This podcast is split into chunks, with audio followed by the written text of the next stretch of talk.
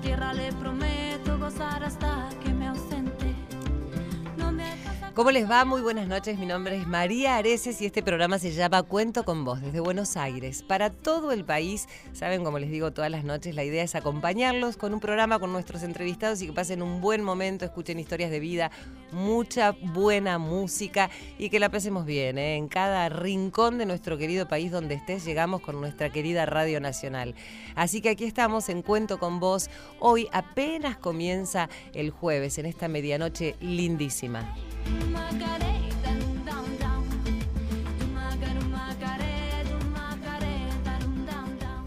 Bueno, y hoy vamos a hablar de muchas cosas que tienen que ver con eh, eh, la infancia, la adolescencia y mucha música. Y creo que los dos temas se entrelazan porque quienes nos acompañan en cuanto a lo musical eh, hacen muchas cosas que están relacionadas a aquellas épocas de nuestra vida donde guardamos ese niño interior, donde nos involucramos con los personajes de los cómics, con aquellos que parecen muy fuertes y a veces ponemos esa fortaleza por ahí en otros, ¿no? ¿Cuántas veces vimos a nuestro padre como un Superman o en todo caso, si somos un poco más modernos, un Power Ranger, ¿no?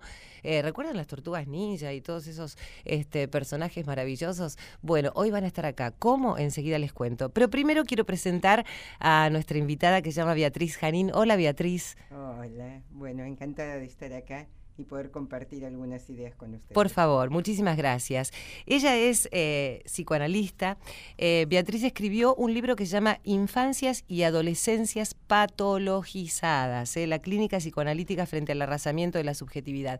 ¿Y saben por qué vamos a hablar de esto? Porque rápidamente cuando uno ve un niño muy movedizo, ve un niño ausente de las eh, situaciones habituales, ve un niño triste, ve un niño que tiene problemas en el colegio, lo primero que hace tanto a los niños como a los adolescentes es rotularlos. Eh, me parece que los adultos tenemos que empezar a entender que detrás de cada persona hay una historia. Lo sabemos nosotros que padecemos nuestra historia anterior, con lo cual hemos sido niños y adolescentes al mismo tiempo. ¿No sintieron ustedes alguna vez que los mayores no los escuchaban, no les prestaban atención, que el cuerpo por ahí se manifestaba porque uno temía manifestarse a través de la palabra? Bueno, de esas cosas vamos a hablar con Beatriz. Ahora les voy a contar un poco más de la trayectoria de Beatriz, pero también quiero saludar a nuestros amigos eh, que vienen acá representando con su música a los Power Rangers y a todos esos personajes maravillosos de los videojuegos. Son el único grupo de música eh, que hace este tipo de eventos y además que hace este tipo de composiciones. Y a la cabeza está Mariano Power. Hola María, ¿cómo estás? ¿Cómo estás? Mariano Power no saben los músculos que tiene Mariano. Te digo que si te abraza Mariano te rompe todos los huesos. Ahí va, así, así me quieren. bueno, ellos son integrantes de Power Up, pero además está Flavia Pérez, cuyo apodo es Flanders. Hola, ¿cómo Hola, estás, María, Flavia? gracias. No, por favor, gracias por venir. Eh, bueno, Mariano es director de la orquesta, tienen 64 músicos y la verdad que estamos re contentos porque con Beatriz vamos a hablar precisamente, yo decía, se entrelazan estos momentos porque ellos este, seguramente guardan en su corazón y seguirán teniendo, son chicos de veintipico de años, 30, y supongo yo que cuando sean mucho más grandes seguirán haciendo este tipo de música probablemente y llevarán en sus corazones a todos esos superhéroes.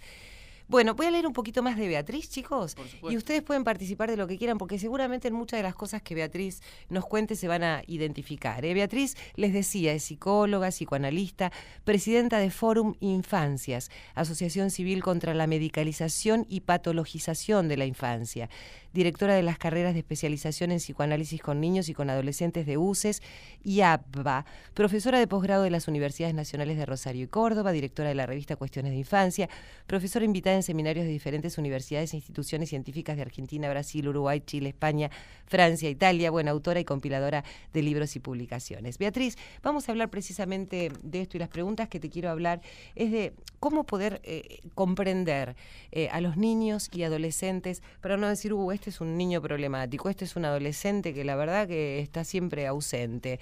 Eh, ¿Cuánto hay de cierto y cuánto hay de, rótulo, de, estigmatizar a esos niños y adolescentes en estas situaciones? ¿Qué nos pasa a los adultos cuando hacemos estas cosas? Bueno, muchas gracias por introducir este tema porque realmente yo creo que es una cuestión bastante preocupante en este momento. Nos encontramos con una situación en la cual todo niño que se sale de lo esperable o de lo esperado por determinada gente, pasa a ser inmediatamente catalogado como este niñito tiene un déficit. Es decir, se está ubicando a muchísimos niños como deficitarios porque no hablan a la edad que tienen que hablar, supuestamente. O sea, como si todos tuvieran que hacer todo al mismo tiempo. Esto me parece que es una dificultad importante. De esta manera se supone que un niño que no aprende a leer y a escribir a los seis años ya es disléxico. O que un niño, inclusive ahora se está hablando de anticiparse y poder detectar la dislexia a los cuatro años, cuando en realidad ningún niño de cuatro años, o es, algunos niños de cuatro años pueden aprender a leer y escribir, pero no es lo habitual. O sea, en lugar de pensar que el crecimiento es desparejo y que por otro lado, si un niño tiene dificultades, es porque algo nos está diciendo con eso. Si un niño se trepa a las paredes, no es porque necesariamente tenga un déficit neurológico o un problema genético, cosa que en general, les más, en realidad esto sería desmentido hasta por las neurociencias y por los genetistas. Los genetistas lo que Ahora, discúlpame que te interrumpa, ¿no? Pero pensaba, Beatriz, vos decís, bueno, este chico tiene un déficit y, vos me decís, hay eh, crecimientos desparejos o formas de expresarse. Un chico a lo mejor habla a los cuatro años, otro a los cinco, a los seis, pero también existen esas patologías, pero son como el último recurso, ¿no? Eh, sí, en realidad, a ver, eh, yo creo que el problema es este. Hay niños que tienen dificultades. Esto es así. Y que hay, a los que hay que ayudar el problema que se ha armado con las siglas que se vienen barajando, como por ejemplo se dice un niño se mueve mucho y no está atento en clase, entonces tiene déficit de atención con hiperactividad. Sí. Un niño tarda en hablar y se está retraído y entonces se dice es autista o es trastorno de espectro autista. Un niño tarda en aprender a leer y escribir o tiene dificultades en eso, es disléxico. El problema es que se le mete un rótulo sin preguntarse qué es lo que le ocurre a ese niño. Y cuando se le pone el rótulo, junto con el rótulo, se supone un origen biológico de ese problema. Claro. No es casual que se suponga un origen biológico en esta época. De alguna manera, lo que se hace, suponiendo en todo un origen biológico, es borrando, digamos, se borran las determinaciones tanto intersubjetivas, o sea, como uno se constituye con los otros, uno no se constituye solo, se constituye con otros, pero entonces se borran esas determinaciones tanto en lo familiar como en lo social, porque nosotros además nacemos y crecemos en una sociedad determinada. Entonces, si vemos que en este momento hay tantos niños que no atienden en clase, que se trepan a las paredes, que digamos, o sea, que se mueven sin rumbo todo el tiempo. Tantos niños que están tardando en hablar y que se repliegan. Tantos niños con dificultades de aprendizaje. Nos tenemos que preguntar, por un lado, ¿qué es lo que este niño está diciendo y qué está pasando en sus vínculos más cercanos y cómo reacciona él frente a esto? Pero por otro lado, nos tenemos que preguntar, ¿en qué sociedad estamos criando a nuestros niños qué es lo que les vamos dando, cómo de alguna manera, yo siempre digo que nosotros estamos de alguna manera criando niños a los que después nos soportamos. Claro. Además, creo que por parte de los adultos también, en el caso de los padres, Mariano, Flavia, este, ustedes que son jóvenes también pueden, yo les decía al principio, intervenir si eh, quieren hacer alguna pregunta o hablar de sus propias historias, como les pasó, porque hace, convengamos que ya son bastante diferentes ustedes con el tipo de, laburo que hacen, ¿no? Eh, pensaba, los adultos también, eh, en el caso de los padres, las madres, los maestros, depositamos muchas expectativas, ¿no? Hay como por ahí frustraciones nuestras que depositamos en los chicos y queremos que esos chicos sean de determinada manera y no cumplen nuestras expectativas y ahí es, epa, ¿qué está pasando, no? Sí, yo creo que ahí hay una cuestión que es muy clara. Eh, siempre se ha esperado que los hijos cumpliesen los sueños no realizados de los padres. El problema en este momento en este mundo es que los adultos muchas veces sentimos que no podemos cumplir nuestros sueños. Claro. digamos, o hay muchos adultos que se sienten fracasados, que sienten que no pueden. Muchos adultos, digamos, por ejemplo, yo digo que cuanto más aumente la desocupación, más hiperactividad vamos a tener en los niños. Porque cuando, digamos, los adultos están mal, ¿qué pasa? Se repliegan los adultos. Y como los niños no soportan no ser atendidos, en realidad un niño prefiere que le griten a que sean indiferentes con él. Entonces, ¿qué hacen? Se mueven y se trepan a las paredes para... Claro. Ahora, esos padres además seguro esperan todavía más que ese niño pueda tener la vida que él no pudo tener. Entonces, en este momento esto es muy fuerte y al mismo tiempo hay como una especie de promesa invertida. En- durante mucho tiempo se les dijo a los niños, cuando seas grande vas a poder. En este momento el mensaje que se les transmite es, disfruta ahora que sos chiquito, Porque te espera una vida de... Claro, porque cuando feo. seas grande va a ser un desastre. Entonces, digamos, en realidad no les estamos posibilitando el crecimiento. Eh, digamos, hay algo... Sí, ya les estamos condicionando cómo va a ser su vida, cómo son las etapas de la vida, como si de alguna manera lo que nos pasó a nosotros es como, eh, está como predeterminado, ¿no? Y, y van a tener la misma, "Uh, en la adolescencia te pasa esto, en la, adultez te pasa esto.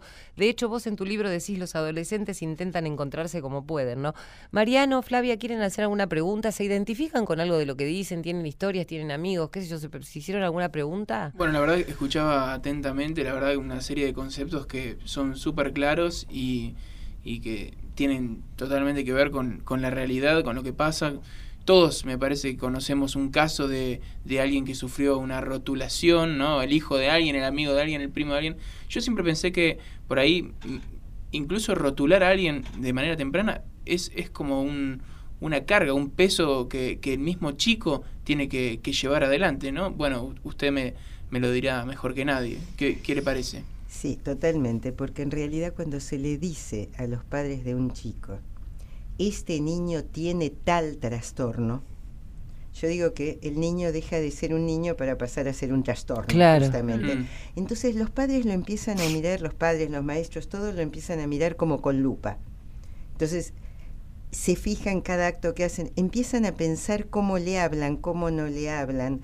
Eh, algo muy habitual es que los padres me pregunten con niños que vienen rotulados y que yo trato de desarmar ese rótulo, pero me preguntan, ¿lo puedo retar, por ejemplo? Entonces yo les digo, ¿cómo no lo va? Es su hijo. ¿Cómo no lo va a poder retar si hace algo mal? Mejor que le explique. Claro. Eso no está bien. Si no, el chico no puede adivinar. Pero esto es algo permanente, digamos. Yo creo que son casi profecías autocumplidas. Claro. Porque cuando se les dice sobre todo se usa la palabra autismo, que es muy grave porque se está usando con niñitos de 1, 2, 3 años. Ay, Dios, sí. Allí, en realidad, ese niño pasa a quedar autistizado de alguna manera. Le dejan de hablar como a cualquier niño porque suponen que no va a entender, cuando en realidad todos ah, entendemos mucho antes de poder hablar.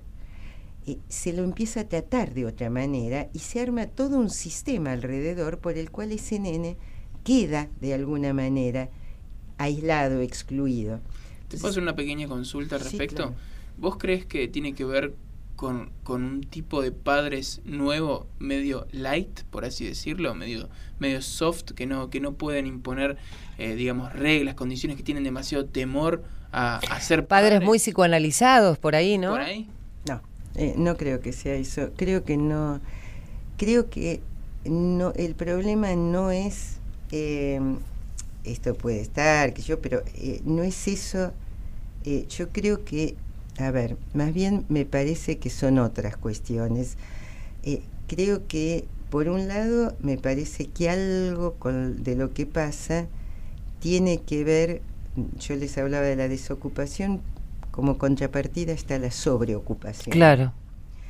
Eh, y la gente- O cualquier, cu- o cualquier situación que afecte al adulto. Digo, vos hablas de la desocupación, la sobreocupación, pero también puede haber un problema personal. A ver, eh, determinadas personas en determinado momento de la vida pueden tener, no sé, situaciones eh, con sus padres, cuando uno es padre e hijo al mismo tiempo, eh, aún teniendo trabajo, algún conflicto laboral. Obviamente, cuando uno llega a casa, esto se refleja. Ahora, ¿cuánto hay de hacer un, eh, tener una actitud natural como una persona, a ver, somos somos personas, ¿no? Somos padres y así como podemos estar felices, podemos estar tristes. Yo pregunto y a su vez es como una especie de afirmación. No tenemos que estar disimulando todo el tiempo frente a nuestros hijos lo que nos pasa, ¿no? Porque a veces es como, no, no, no, no quiero que se entere que me está pasando mal, no quiero que se entere que me... Y lo sobreprotegemos. Y si no, todo lo contrario, ¿no? Me parece como que hay que fluir. Totalmente, pero seguro. Yo creo que es importantísimo la espontaneidad con los hijos Hmm. y que uno se muestre tal cual es. Pero lo que además me parece que es central es poder estar conectados con ellos. A ver, yo creo que estamos en la época de la hiperconexión, pero a la vez es la época de la desconexión con los cercanos. Entonces, hay varias cuestiones que yo creo a nivel social que están incidiendo en esta, esta cuestión que viene apareciendo de que sean tantos niños los que no atienden en clase, los que se mueven mucho, los que no hablan, los que tienen dificultades. Digamos, todo esto que yo decía, a mí me parece que una de las cuestiones es esta de que uno vive conectado con el resto del mundo, pero desconectado de los que están cerca. Sí, sí, tal, mo- Digamos, tal cual. Esto es permanente, uno ve familias enteras donde cada uno está con su celular y por ahí al nene le dan una tablet para que se entretenga en cualquier situación o el celular. bueno, y esto es permanente. La segunda es la desvalorización del juego libre. Los niñitos se les da pantallas, pantallas, pantallas, porque para que alguien juegue, otro tiene que jugar con él. Ahora, para esto, los adultos tienen que estar disponibles. Claro. ¿Sabes lo que yo escuchaba eh, cuando comenzaste diciendo que los adultos por ahí tienen sueños no cumplidos y, y que eso es lo que genera un poco esa relación tan incómoda con los hijos y así? Em, me hace pensar que cuando se habla de, de estos chicos que trepan por las paredes, quizás no se está viendo la oportunidad que está ahí de un tipo que tiene una energía que por ahí puede ir al deporte.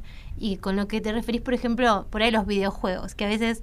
parece Bueno, ustedes fuera- tienen mucho que ver con eso, ¿no? Y están involucrados con los videojuegos. Y hablaba Beatriz de la tecnología. Me gustaría preguntarles a ustedes Sí. eh, eh, que hacen algo tan lindo con los videojuegos, Sí. ¿no? Que es trabajar sobre la música. Bueno, ahora les voy a contar porque los chicos ahora se van a Chile.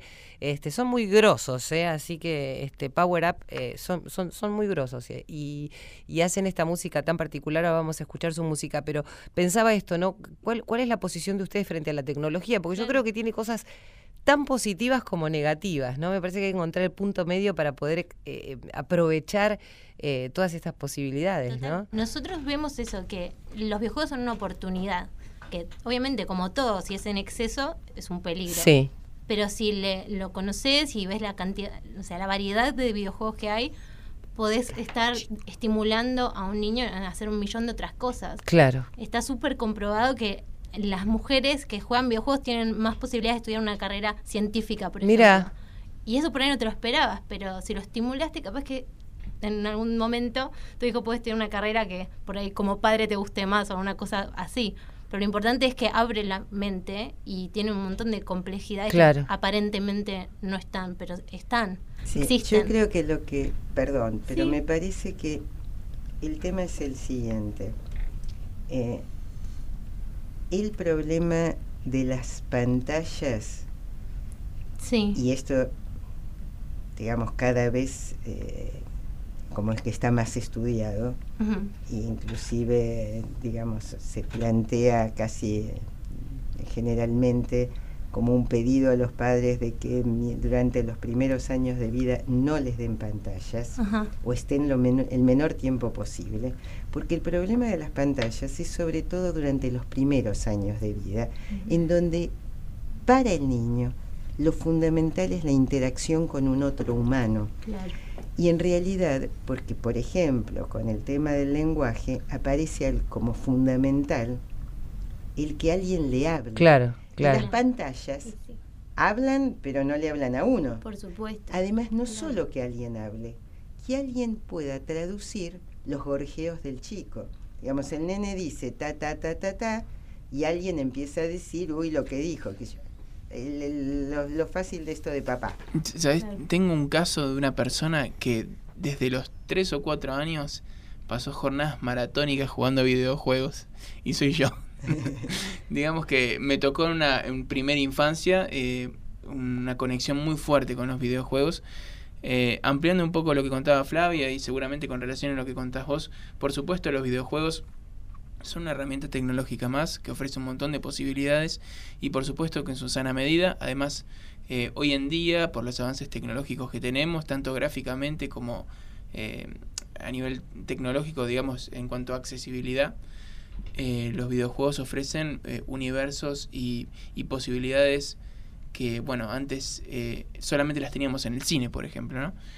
Eh, a mí me pasó que yo era un chico eh, de 4, 5, 6, 7 años con dos inquietudes. La música y los videojuegos.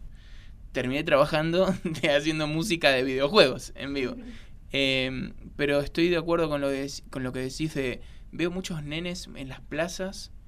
eh, Como, a- como jugando, ausentes, sí. ¿no? y yo me acuerdo que eh, mi cama, ¿no? Era el barco donde mis juguetes eh, luchaban, ¿no? Era, era un espacio más. Y veo que ahora nadie juega con juguetes. Y, y los juguetes son la fuente de la imaginación, ¿no? Ah, por eso, perdón, pero evidentemente vos jugabas con videojuegos. Claro, es lo que quería decir, Y- un mix. pero con un mix, con un montón de otras cosas, y en donde además seguramente cuando empezaste a jugar con los videojuegos, ya hacías juego dramático, lo que nosotros llamamos juego simbólico, o sea, juego de, de imaginación, y hablabas. Por supuesto. Entonces, eh, me parece que eso es lo que marca la diferencia.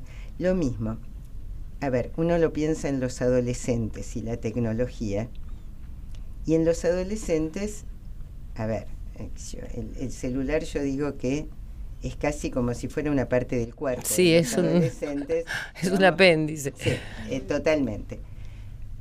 Y lo usan de diferentes maneras. Ahora, hay chicos que usan los videojuegos para conectarse con otros y jugar en redes. Sí. Y hay chicos que se pasan la vida encerrados en Sí, la habitación y solos y lo usan para aislarse. O sea, el tema es, a ver, a mí la tecnología me ¿Para qué y cómo, no? Claro. Yo les digo, a mí la tecnología me facilitó conectarme, yo doy clases en distintos lugares del mundo y me llaman para conferencias en distintos lugares del mundo gracias a la existencia de la tecnología, si no sería imposible. Y además me permite como conectarme, tener amigos en, qué sé yo, y, y planear cosas en muchísimos lugares.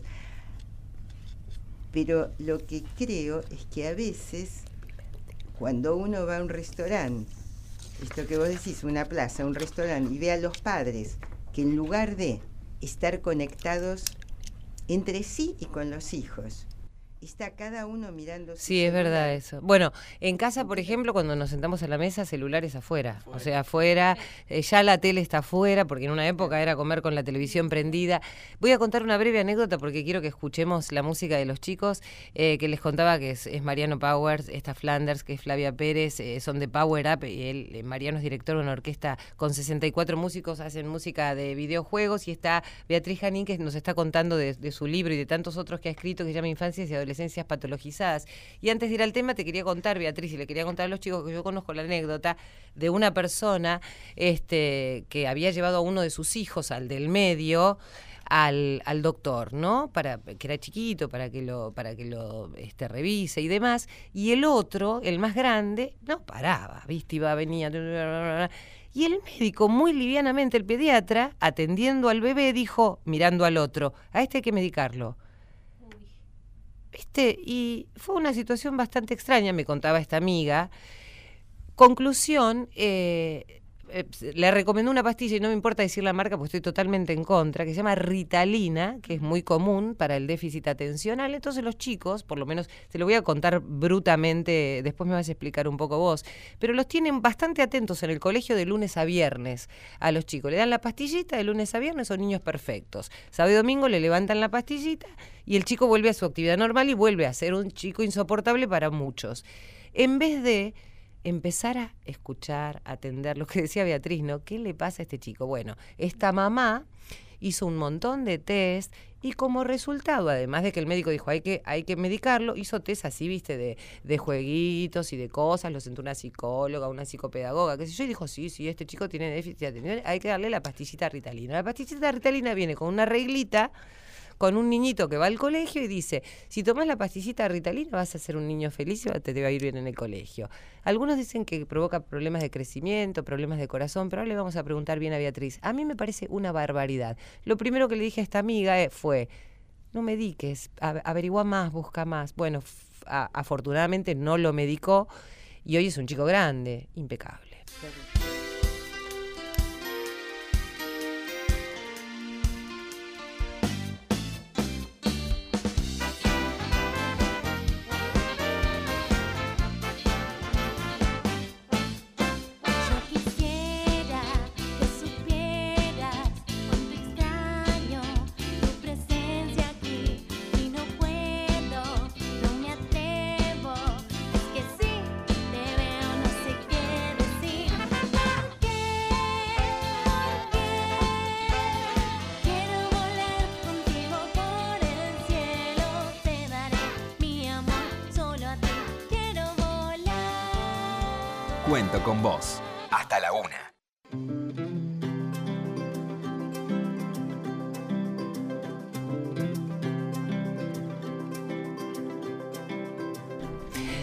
Bueno, seguimos aquí en Cuento con vos. Mi nombre es María Areces. Te vamos a acompañar hasta la una de la mañana. Y yo les contaba que estoy aquí con Beatriz Janín, que ha escrito, entre otros libros, además de tener una trayectoria impresionante dentro del psicoanálisis, este, este libro que se llama Infancias y Adolescencias Patologizadas. Y a su vez estamos con Mariano Power, con Flanders, que ella es Flavia Pérez. Eh, Mariano es director de la orquesta Power Up, con 64 músicos. Ellos hacen música de videojuegos. Este, enseguida vamos a escuchar más. Recién escuchamos un tema que se llama Sakura, ¿no, Marian? Sí. Bueno, ahora me vas a contar todos los detalles. Y antes de, de irnos a la pausa, yo había preguntado por una medicación que se les da a los niños a los que se los diagnostica con el déficit de atención, se les da una pastillita para que los chicos presten un poco más de atención en el colegio. El fin de semana se les saca la pastillita y vuelven a ser esos niños a los que algunos dicen qué pibe insoportable, ¿viste? Y las madres quedamos agotadas o no sé. Pero la verdad que esa medicación, me han dicho, Beatriz, yo no lo sé y confirmame si es así, que tiene bastantes riesgos y que a veces esos chicos ni siquiera tienen ese déficit atencional, como vos lo decías, sino que son chicos a los que hay que saber escuchar, a los que hay que saber atender, hay que, hay que saber por qué esa manifestación o por qué esa eh, eh, energía extrema, ¿no? María, a ver, eh, en realidad el déficit de atención con hiperactividad como trastorno es un invento, como todos estos, digamos, son sellos que no hay ninguna demostración de que existan de verdad. Y el tema es que llevan a la biologización del sufrimiento psíquico. Yo no lo voy a- no lo dijiste vos, lo digo yo. Y atrás hay todo un negocio con la industria farmacéutica que medica a todos los pibes de determinada generación con esta medicación. A ver, yo lo digo porque a mí me enoja muchísimo esto, Beatriz, porque son niños tan pequeños que ya este, en esta situación, y lo, lo único que hace es, de hecho, a ver, yo he escuchado madres que han dicho, ay, mm, eh, señorita, yo no sé ya qué hacer con mi hijo, o al médico mismo que le han dicho, por favor, lo puede medicar.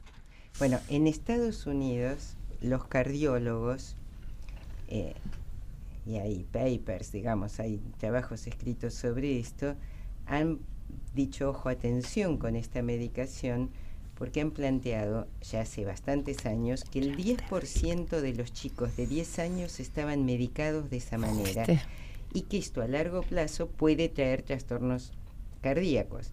Entonces, bueno, pero además lo que yo he observado, sin pensar, digamos, en los efectos orgánicos que esta medicación pueda traer, que sí en general trae falta de apetito, dificultades para dormirse, etcétera, pero fundamentalmente lo que sí he visto en la clínica es que los chicos medicados están más apagados, están como tristes. Uf. Están, digamos, como si se les quitase esa vitalidad que tiene de golpe.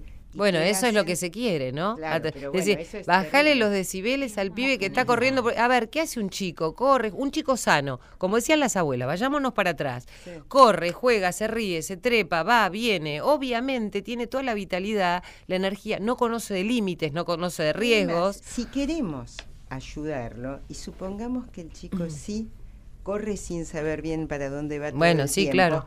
Porque entonces uno primero se tiene que preguntar, a ver, ¿qué le pasa? ¿Está Mm. angustiado? Mm, tiene, en realidad está tratando de despertar a los otros para que los otros se ocupen de él. Está diciendo claro. que algo le pasó, por ejemplo, hay niños que han sido violentados y aparecen como co- por déficit de atención. Hay niños que han sido abusados sexualmente Claro. y aparecen como déficit de atención. Otra cuestión, por ejemplo, que aparece, que yo lo desarrollo en el libro, es niños que han sido adoptados después de varios años, o sea, niños que han sufrido múltiples violencias, porque aunque todo el mundo los haya tratado bien, de hecho, sí, tuvieron que ser muchas veces sacados de sus casas ya, digamos, a cierta edad, o sea que allí algo pasó, y después fueron a una institución y después van a una familia Claro. adoptiva. Bueno, todo esto lleva... Implica una contención, además, pero ¿no? implica que esos niños necesitan tramitar todo eso y que eso lo tienen, hay Seguro. que darles tiempo para que lo tramiten. Seguro. En lugar de eso, rápidamente se los rotula y se los medicaliza. Entonces, yo creo que el tema por excelencia es cómo podemos escucharlos, que este es un derecho, además es un derecho de la convención, digamos, el Sí. que los niños sean escuchados y los adolescentes sean escuchados y no los etiquetemos tempranamente. Absolutamente. Y entendamos además que los niños tienen necesidades y lógicas diferentes a las de Mm. los adultos.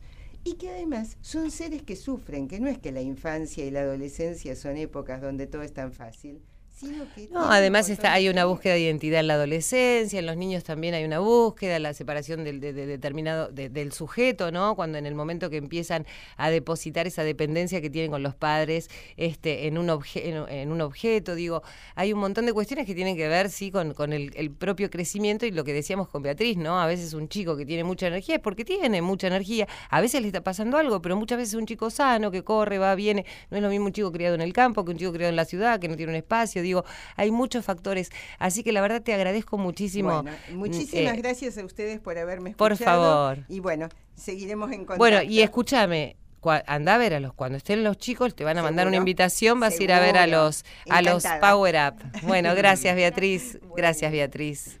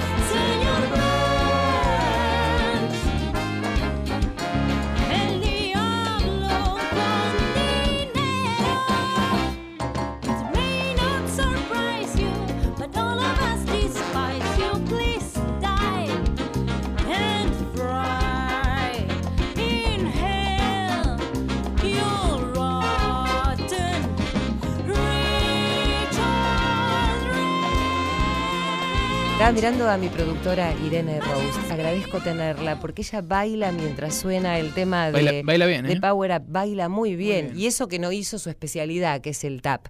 Bueno, les repito, porque siempre ustedes por ahí conectan la radio y dicen, qué buena esta música.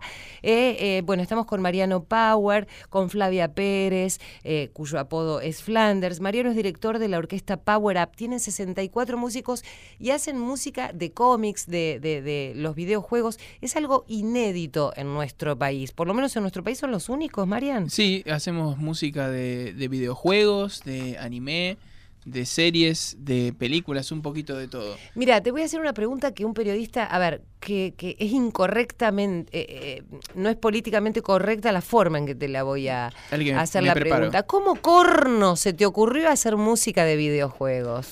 Y bueno, tiene que ver con el backup de, de haber jugado videojuegos toda la vida, Sí. de disfrutar esta pasión que, que no es mía, sino que la compartimos muchísimos nerds. Eh, o sea, acá- te asumís como nerd ya. Sí, por supuesto. Mira, en esta mesa, genio. en esta mesa estás rodeada. Sí, Mirá, si igual está. Juan acá, que además de ser un gran productor este, del canal de la ciudad, es como. eh, Juan viene a ser como el manager de la Juani banda. es un productor, es un amigo, es un Qué divino, se puso colorado. También a veces cocina. Ah, bueno, Sí, sí. Juani, tenés que estar en el programa. Bueno, y entonces me decías que te apasionaban los videojuegos. Así es. Y la verdad que un día estaba literalmente jugando y escuchando música, se me mezclaron los planetas y empecé a, a- a buscar algunos músicos, a tratar de, bueno, escribir un arreglo musical. Empecé con el tema del Tetris. Ese fue lo Ay, primero que mira, hice. Y, y bueno, me encantaba ese porque era re fácil, porque yo soy muy torpe con los videojuegos. ¿te va bien con el Tetris? Sí, lo que pasa es que cuando tenés que girar las piezas ya se me complicó y voy a, ahora estoy Está con bien. el Angry Bird y ese. Está bien. No, bueno, el Tetris sin girar las piezas podría ser una versión más, más tranqui. Sí. ¿no? Habría que anotar esa, esa posibilidad. Sí, Y. pues se me complica. Sí. No, bueno, está bien. Eh, a mí también, yo soy mal, mal jugador de Tetris. te ah, mira, bueno. Eh, soy más de las plataformas tipo Mario Bros. ah, sí, que van saltando. A ese me encantaba Mario ¿Viste? Bros. Es que es un juegazo eso. Y además Sí. tiene una música excepcional. Me encanta la música de Mario Bros. Y hay una cosa, uno piensa que los videojuegos es solo para varones, porque están con el FIFA, después están con, ¿cómo se llama el otro del fútbol? El, eh, el PES, Winning Eleven, el PES, el PES Evolution Soccer, 2010, 11, hasta el 2026.000 hay eh, eh, PES. Cada año sale la, la Play 3, después están los jueguitos que uno tiene en las aplicaciones del celular. Y yo veo la mayoría varones, pero ¿qué juegan las chicas? Porque yo la veo a Flavia involucrada con los chicos en Power Up y me pregunto, ¿qué función cumple Flavia? ¿Cuál fue su historia con los videojuegos? ¿Por qué? Bueno, eh, yo cuando tenía creo que eh, 10, 11 me regalaron un Game Boy Color, que es un, Sí. un aparato que te permite jugar en todos lados. Y me la pasé jugando el, el Donkey Kong, Super Mario, un montón de otros jueguitos. Sí.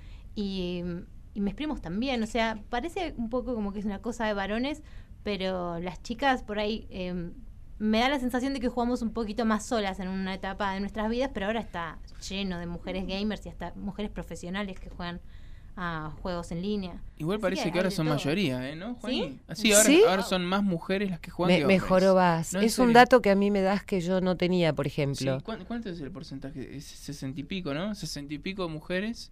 Más Y- jugadoras. ¿Y cuál es el tipo de juegos que juegan las mujeres? Porque ahora están con el Fortnite o los varones juegan muchos juegos de guerra. Creo que es muy variado, no, no sé si es clasificable, no, es muy variado. La verdad que ahora se abrió la, la cancha un montón y, y yo no sé si siempre fue así, no se decía, tal vez, este, no sé, todas las chicas... que existe esa sensación, Sí. pero no sé, en mi experiencia, bueno, y en la nuestra en general, hay un montón de chicas en nuestro público. Está, el público es tipo mitad y mitad. Y vos decías recién, bueno, se, se fue Beatriz Janín, eh, que hablaba de las infancias y las adolescencias y cómo nos han rotulado, ¿no? Y vos me decías, en esta mesa está llena de nerds. Esto de, de encaminar este, sus vidas hacia algo que les daba placer, por ahí los diferenciaba de otros chicos que hacían cosas más convencionales por ahí, ¿no?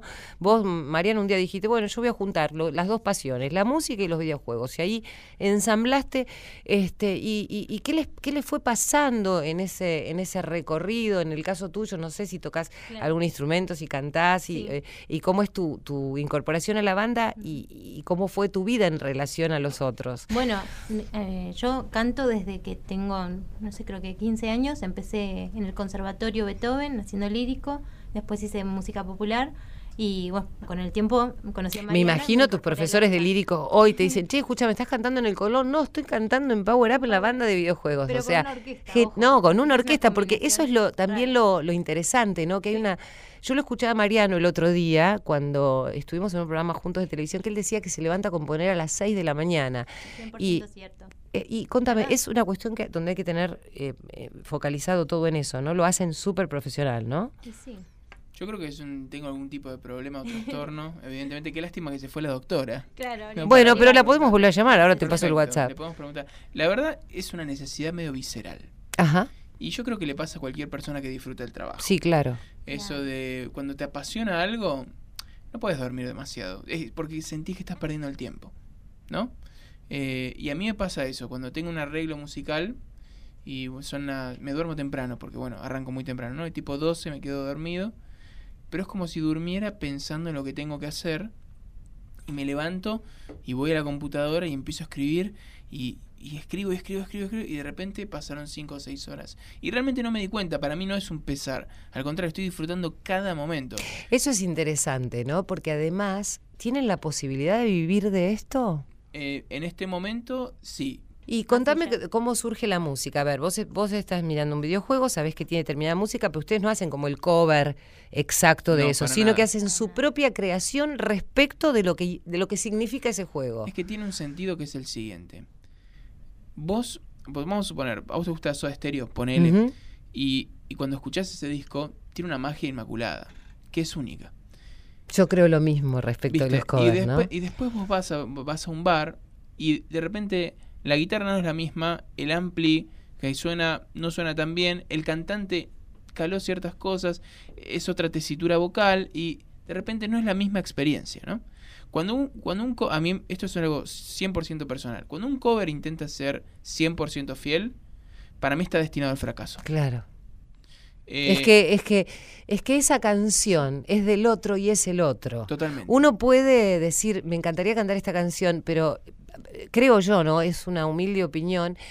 eh, la música es el que la canta, ¿no? La interpretación, porque vos podés escuchar por ahí un cantante que no es hiper virtuoso, pero eso que transmite, ¿no?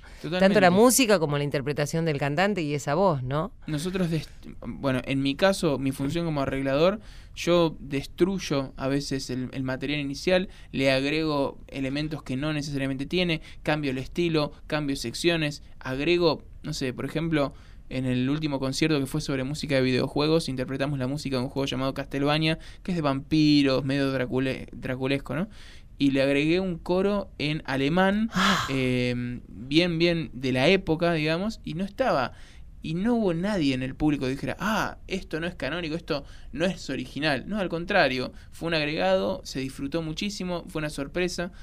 Eh, y creo que eso es una particularidad que tiene Power Up con respecto a cualquier otro proyecto que simplemente sea una banda de covers. Y yo puedo, por ejemplo, bajar la música de ustedes, de Spotify, o puedo, ¿dónde la encuentro? Yo ponete los chicos, y, ay, bueno, los voy a buscar a los chicos de Power Up ahora ya en una aplicación en el celu, ¿cómo hago? Estamos por todos lados. Mira, podés encontrarnos. Para escuchar música en Spotify, Power Up Big Band, fácil. También tenemos nuestro canal de, de YouTube. Estamos en Facebook, Instagram.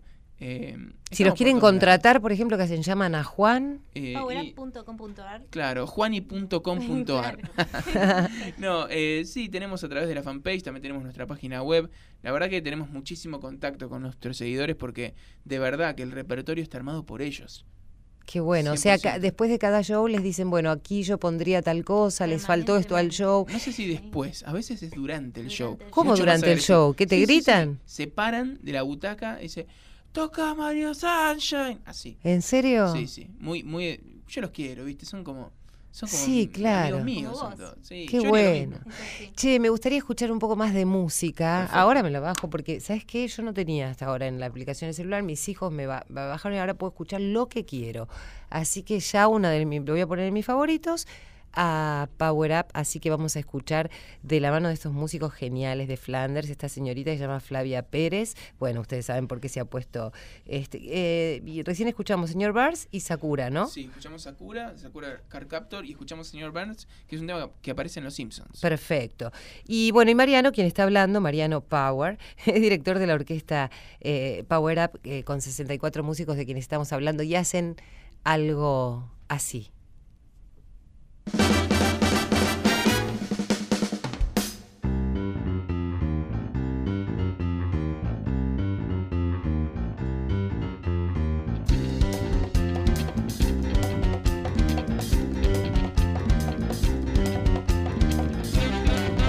Le.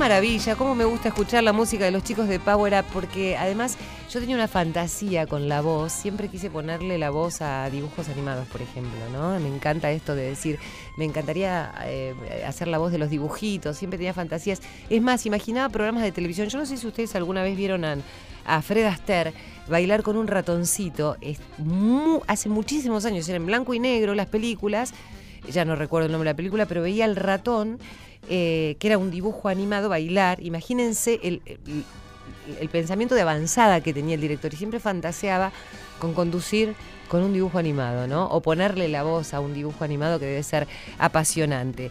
Me encanta la música que hacen, chicos, y ahora viene diciembre a full. Ahí me estaba marcando Irene y Juancito. Bueno, estuvieron en Chile el 8 de diciembre y les fue re bien, ¿o no? La verdad, una experiencia increíble. No, no puedo creer. ¿Cómo reaccionaron los chilenos frente al- a, a toda la, a esta Pero, ¿sabes que se manifestación? sabían todos los temas. ¿En serio? Sí, Qué sí. genio. Yo, yo esperaba, o sea, de verdad, esperaba que, que algunos de los temas del repertorio no los conocieran. Aparte, la primera vez que íbamos, pero la, la verdad, una experiencia única, una hit espectacular. Flavia, vos, vos, vos bueno, Para el público te amó a vos. Claro, es que siempre termino cantando con el público. Tipo, llega un punto en que no necesito cantar, puedo dejar el micrófono ahí porque Qué bueno, porque descansamos un poco. Totalmente. Se siente, es parte del, del show, el canto del público tal- también, se incorpora. Me encanta esto que me dicen, ¿no? De la pasión que tienen por hacerlo y que les va bien, ¿no? Esto es una combinación que creo que en la vida de uno, más allá de las complicaciones que puede tener y de la y de y del esfuerzo, porque vos estás hablando de que todos los días te sentás ahí, le das, esto habla de la disciplina, ¿no? Para poder hacer lo que uno le gusta y lograr vivir de lo que uno le gusta. Pero además quiero contarles a ustedes que están del otro lado, si son fanáticos de los cómics, de los de los este, dibujitos, de los videojuegos, y si no los osan de verlos porque la música ya en sí es espectacular y si te gusta la buena música, los chicos van a estar el 15, ahora de diciembre, en el Teatro Coliseo con un espectáculo que se llama Dragon Power. ¿Y cómo es este espectáculo? Ya, este sábado tenemos un concierto con toda la música de Dragon Ball, Dragon Ball Z, Dragon Ball GT, Dragon Ball Super, los videojuegos y las películas de Dragon Ball. ¿Sabes qué pasa? Que Dragon Ball es una pasión. Claro. a todos. Yo creo que empezamos a preguntar a la gente acá del estudio, Sí, ¿te gusta Dragon Ball? Y te- obvio. todo el Hice- mundo. el otro día hice la prueba. eh, y tomé un par de peajes y le preguntaba a los chicos, ¿te gusta Dragon Ball? ¿Pero qué? ¿Cuando parabas en el peaje? Sí. Y le decías, ¿te gusta? Dra- eh, O sea, el pibe te cobraba, decía, ¿cuánto es? ¿te gusta Sí, Dragon Y le dije, ¿te gusta Ah, Dragon sos Ball?". un fenómeno, Nosotros Mariana. vos. andamos con Pero los sa- volantes Pero, por sa- todos pero lados. sabes, Sí. impresionante, Cada ¿eh? Le pegué 7 Es como qué canal estás viendo, ¿no? Sí, sí, Hiciste sí. como tu propio Ibope. Exactamente. Qué Y genio. A, a todo el mundo le gusta Dragon Ball. Y me parece que en Argentina es, es, es el dibujo animado por excelencia. Que a nuestro operador, a Fabián Panisi, ¿le gustan los eh, Dragon que- Ball? Sí, sí, dice que sí. dice que sí. Sí, Su personaje favorito, Yamcha. Y ancha. Bueno, tenemos más música de los chicos que vamos a seguir escuchando. Eh, contame qué tipo de instrumentos son los eh, eh, habituales. Veo mucho, escucho mucho viento. Este, es como que le da ese power, ¿no? Bueno, Vos sos saxofonista, además, Mariano, ¿y qué más tocas? Eh, no, saxofón, un El poquito de piano, un poquito de algunas cosas para Pero defenderme. entendés de todos los instrumentos para ser el director Por musical. supuesto, soy la persona que escribe los arreglos. Eh, Power Up tiene un esqueleto, ¿no? Sí. un interior que es una big band, ¿no? La Ajá, formación de sí, jazz claro. tradicional, pero Grande. con mucha pulenta, Sí. ¿no? Que es batería, bajo, teclado, guitarra, tres trompetas, dos trombones y cuatro saxos. Sí, mucho viento. estel- estelar. Sí. A eso le incorporamos una fila de violines, violas, chelos, clarinetes, flautas, fagot, eh, pueden ser oboe también, percusión, timbales, eh, cornos, eh, hay un coro también. Digamos que dependiendo el tipo de concierto y la música que, que requiere, eh, le agregamos a la Big Band diferentes, digamos, formaciones. Claro. Escúchame, si yo quiero ir a ver un concierto, ¿cómo hago para sacar la entrada? ¿La saco a través del mismo teatro? ¿Y cuánto más o menos me puede salir? Porque tengo- después de ahí por ahí me voy a tomar algo. Las entradas siempre, eh, en el caso, por ejemplo, del próximo concierto, las podés eh, adquirir en Ticketek Ajá. y también en la boletería del teatro. O sea, vas directamente ese día al teatro y podés sacar, va, con En anticipación, realidad, porque si no... Anunciamos en general. Quedan muy tres, poquitas entradas, ¿eh? Claro. Eh, Yo, yo diría que si, si alguien eh, bueno, de la audiencia está interesado en disfrutar un concierto con el máximo poder de Dragon Ball, eh, se fije en Ticketek porque no sé si van a haber entradas en boletería. Siempre hay, está para tirarse el lance, siempre hay alguna entrada Seguro. que... que Oíme una cosa, ¿y cuánto? No me dijiste cuánto sale. Eh, hay desde 400 pesos. Ah, bien. Desde Bueno. 400 pesos hay entradas. Bueno, así que si quieren ver el próximo espectáculo, este, eh, le- les incorporó los padrinos mágicos. Bueno, los padrinos mágicos los vamos a escuchar ahora. Ahí vienen.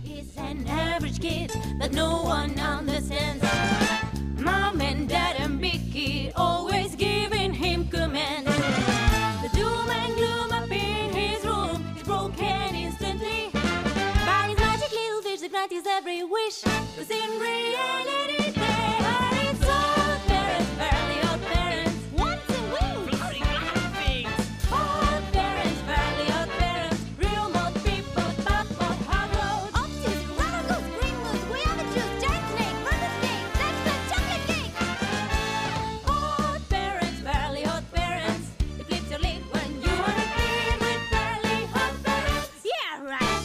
Me encantó los padrinos mágicos de esta banda Power Up, eh, los chicos que nos han acompañado eh, en esta noche lindísima. Espero que vos lo hayas disfrutado y chicos, tienen que hacer una gira bien importante por el país, porque Radio Nacional se escucha en todos lados, entonces tienen que ir a empezar a ir a las provincias. Estuvimos en Rosario y en Córdoba en, Sí. en octubre. Claro, el tema es que, bueno, ahora tienen que empezar a girar un poco más, porque Vamos ahora ir, después de este programa te escuchan en Salta, Formosa, Catamarca, de Ushuaia a La Quiaca, entonces dice, bueno, y yo están en Buenos Aires, encima que, o sea, van a pagar la entrada, pero no se pueden pagar un boleto de avión hasta acá. Así que si ustedes están del otro lado, por ahí tienen un teatro, no sé, bueno, están los chicos de Power Up. ¿Querías decir algo, Flavia? Sí, que nos pueden encontrar en las redes y escribirnos. Nosotros estamos en contacto y cuando vemos que se puede ir dando, armamos una fecha en, el- en cualquier parte del país. Perfecto. Bueno, los chicos de Power Up pasaron por cuento con vos. Gracias a ustedes que están del otro lado por acompañarnos cada noche. Se está terminando el año, nos quedan muy poquitos programas, pero seguramente el año que viene estaremos de vuelta. Así que lo que te digo siempre eh, es que cuentes conmigo, porque yo sé que cuento con vos.